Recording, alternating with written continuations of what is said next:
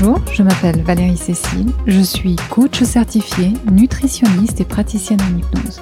Dans ce podcast, j'accompagne les femmes qui désirent mincir et se sentir bien alors que leurs hormones commencent à leur jouer des tours. Je parle de nutrition, d'état d'esprit et d'émotion. Je vous propose dans chaque épisode des pistes pour vous aider à atteindre enfin et une fois pour toutes votre poids idéal. Tout ça sereinement et sainement. Je recueille et partage ces informations avec toute mon éthique et ma conscience professionnelle. Cependant, je vous recommande toujours vérifier avec votre médecin si ces recommandations sont compatibles avec votre cas particulier et votre état de santé. Dans les derniers podcasts, on a passé en revue les grands principes d'une alimentation saine. D'abord, la nécessité de réduire les sucres et les glucides. Puis, les principes d'une alimentation équilibrée. Maintenant, ce tour d'horizon serait incomplet si on ne traite pas du désir, souvent violent, de manger. Et c'est ce dont on va parler aujourd'hui, de cette envie incontrôlable qui nous pousse à trop manger ou à se ruer par pulsion sur des aliments plaisirs. La faim physiologique, c'est quand notre corps réclame simplement ce dont il a besoin pour bien fonctionner. La faim psychologique, c'est quand on ressent de la faim pour d'autres raisons. C'est là que se trouvent les compulsions alimentaires et les désirs impérieux de nourriture. Les faims physiologiques et psychologiques sont souvent mixées entre elles et il est très difficile d'identifier exactement ce qui déclenche l'envie de manger. C'est pourquoi il est essentiel de bien veiller à donner à son corps tout ce dont il a besoin et de rester attentive à ses sensations de faim. Et c'est d'ailleurs par là qu'on va commencer. Lorsqu'on veut reprendre son alimentation en main, la première étape qu'on néglige quasiment toujours, c'est de se reconnecter avec ses sensations de faim. Car on oublie trop souvent cet indicateur fondamental. On est aveuglé par la gourmandise ou par la volonté de bien manger ou par le plan alimentaire qu'on suit ou par obligation sociale pour faire plaisir à ceux qui nous reçoivent, ou pour fuir une émotion intense. Mais il faut pourtant revenir à l'essentiel. Est-ce que j'ai faim? À quel point j'ai faim? Dans mon programme, par exemple, on utilise l'échelle de la faim pour s'habituer à reprendre conscience de cet état. L'idée, c'est de se reconnecter avec ses instincts et ses besoins fondamentaux.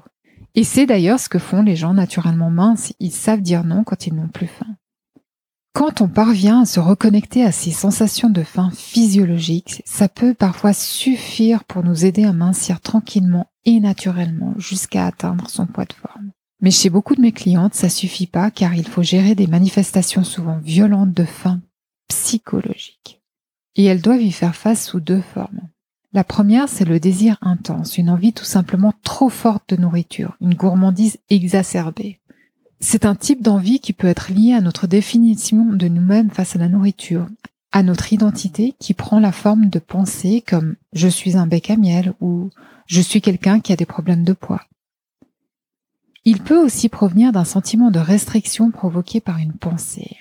Le désir impérieux prend aussi la forme de compulsion et d'incapacité à s'arrêter. Ce désir impérieux a sa part physiologique avec l'effet de la dopamine et sa part psychologique avec l'histoire qu'on se raconte. La deuxième forme de faim psychologique, c'est la compensation. Ce sont les besoins auxquels on répond avec la nourriture. Par exemple, combler un vide, gérer un stress ou fuir un état émotionnel désagréable. Bien sûr, il n'y a aucun jugement de valeur. Les raisons qui nous poussent à manger ne sont ni bonnes ni mauvaises. Elles ont leur raison d'être. Mais malheureusement, elles peuvent devenir problématiques quand elles nuisent à notre bien-être et à notre santé. Je vais d'abord développer un petit peu sur le désir intense de nourriture. Nos neurotransmetteurs sont programmés pour désirer tout ce qui déclenche un afflux de dopamine dans le cerveau. C'est le cas des aliments raffinés concentrés en glucides comme la farine et le sucre, qui sont des aliments les plus efficaces pour provoquer cette récompense. Or, plus on répond à un désir en le satisfaisant, plus ce désir augmente à chaque nouvelle exposition. En gros, c'est un cercle vicieux. Plus on mange de farine et de sucre, plus on en a envie. Et plus on cède à cette envie, plus elle se renforce et plus on a besoin de grandes quantités pour provoquer la même sensation de récompense dans le cerveau. Oui, c'est comme une drogue. Dans ce cas, il s'agit de régler notre sensibilité à ce shoot de dopamine. On peut le faire en réduisant ou en supprimant l'apport de sucre par exemple. Au début, c'est désagréable car on est en état de manque. Assez rapidement, le corps s'adapte et on peut apprécier tous les bénéfices annexes tels que le bien-être et l'énergie. Et lorsque cette sensibilité à la dopamine est régulée, on retrouve un maximum de plaisir avec peu de sucre. Mais revenons à la base. C'est quoi le désir exactement? C'est un sentiment, une émotion. Et comme toutes les émotions, le désir naît d'une pensée dans notre cerveau. La plupart des pensées qui provoquent le désir sont inconscientes car elles sont trop souvent répétées. On n'a même pas conscience de les penser. Pour cette raison, le désir semble être quelque chose d'intrinsèque, une réponse innée à un stimuli extérieur que nous ne pouvons pas contrôler. Or, c'est pas le cas. Le désir, c'est quelque chose qu'on apprend. On apprend à désirer quelque chose par conditionnement, quand on y est régulièrement exposé et qu'on reçoit la récompense à chaque fois. Et bonne nouvelle, ce qui est appris peut être désappris. On va y revenir un peu plus tard. Mais avant ça, on va parler de la deuxième manifestation de la faim psychologique, le fait de manger ses émotions négatives. Je ferai un podcast spécifique sur les émotions, donc je ne vais pas trop m'attarder. Mais pour résumer, il y a trois manières classiques de faire face aux émotions négatives. La première, on y résiste, on les refuse et on fait monter comme ça la pression de la cocotte minute. La deuxième, on y réagit. Alors on peut s'emporter, on peut faire une scène, par exemple, qu'on regrette. Et la troisième, on l'évite. On évite cette émotion négative, on détourne notre attention avec des plaisirs immédiats, comme par exemple la nourriture. Quand on est dans l'évitement, ressentir du stress, de l'ennui, de l'anxiété nous amène à trop manger ou à rechercher davantage les aliments plaisirs parce que la dopamine entraîne un soulagement passager. Mais ce comportement entraîne aussi des problèmes supplémentaires comme la prise de poids et l'augmentation continuelle du désir de nourriture. Une des façons de faire face à nos émotions négatives, c'est de les accueillir sans y réagir, de leur laisser la place d'exister. Quand on apprend à traiter une émotion en toute confiance, quand on n'a plus peur de la ressentir, on cesse enfin d'avoir besoin de s'échapper avec la nourriture. C'est vrai, ça demande de l'entraînement, mais être capable de rester présent avec nos émotions nous permet au final de faire remonter les pensées qui les provoquent. Laisser la place à ces pensées et ces émotions nous permet aussi de petit à petit travailler sur la cause. Par exemple, après avoir réalisé que l'on fuit la sensation d'ennui en mangeant, si on reste avec cet inconfort au lieu de manger, on peut enfin se poser les bonnes questions tels que comment rendre ce moment plus intéressant et enrichissant. Petit à petit, notre cerveau fera appel à sa créativité et trouvera d'autres façons plus constructives de combler cet ennui. Alors que de fuir l'ennui avec la nourriture ne nous fait pas avancer sur le problème de l'ennui.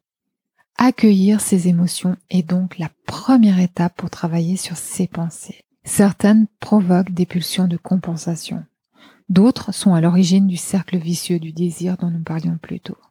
Notre objectif, c'est de débusquer et de questionner ces pensées qui nous sont dictées par la société, la publicité, notre éducation et d'autres influences avec lesquelles on s'est construite. Car ce sont elles qui activent notre désir impérieux de nourriture.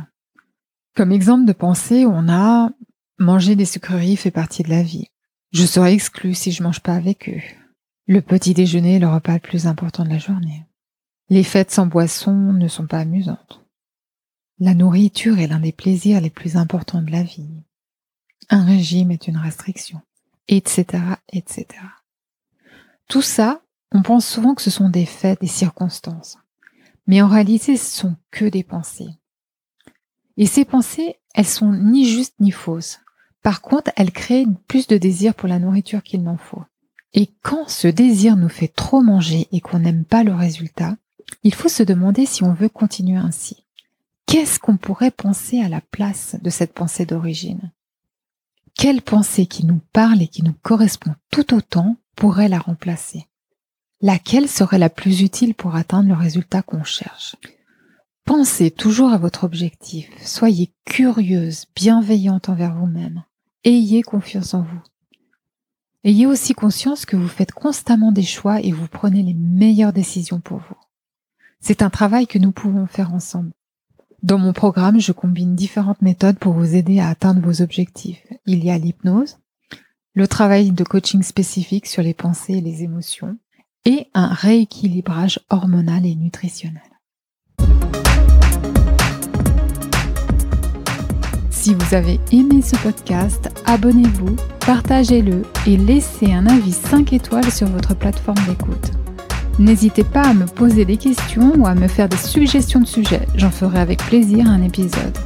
Par email à l'adresse valeriecécile.com et pour en savoir plus, visitez mon site valeriecécile.com. À bientôt!